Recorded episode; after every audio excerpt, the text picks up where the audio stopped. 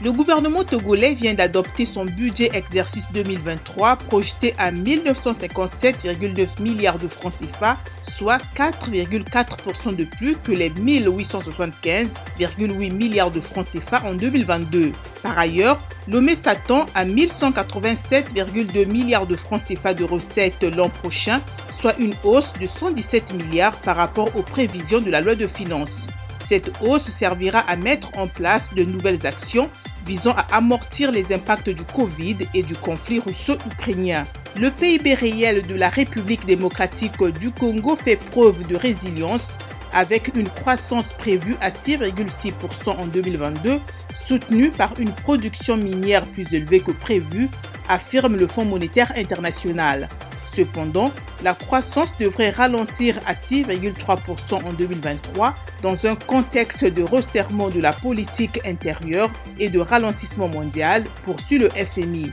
Pour terminer, les dépréciations monétaires de la plupart des économies en développement entraînent une hausse des prix des denrées et des carburants qui pourrait aggraver les crises alimentaires et énergétiques auxquelles nombre d'entre elles sont déjà confrontées, prévient la Banque mondiale. Elle signale qu'au cours des trois premiers trimestres de 2022, l'inflation des prix alimentaires en Afrique subsaharienne s'était située entre 12 et 15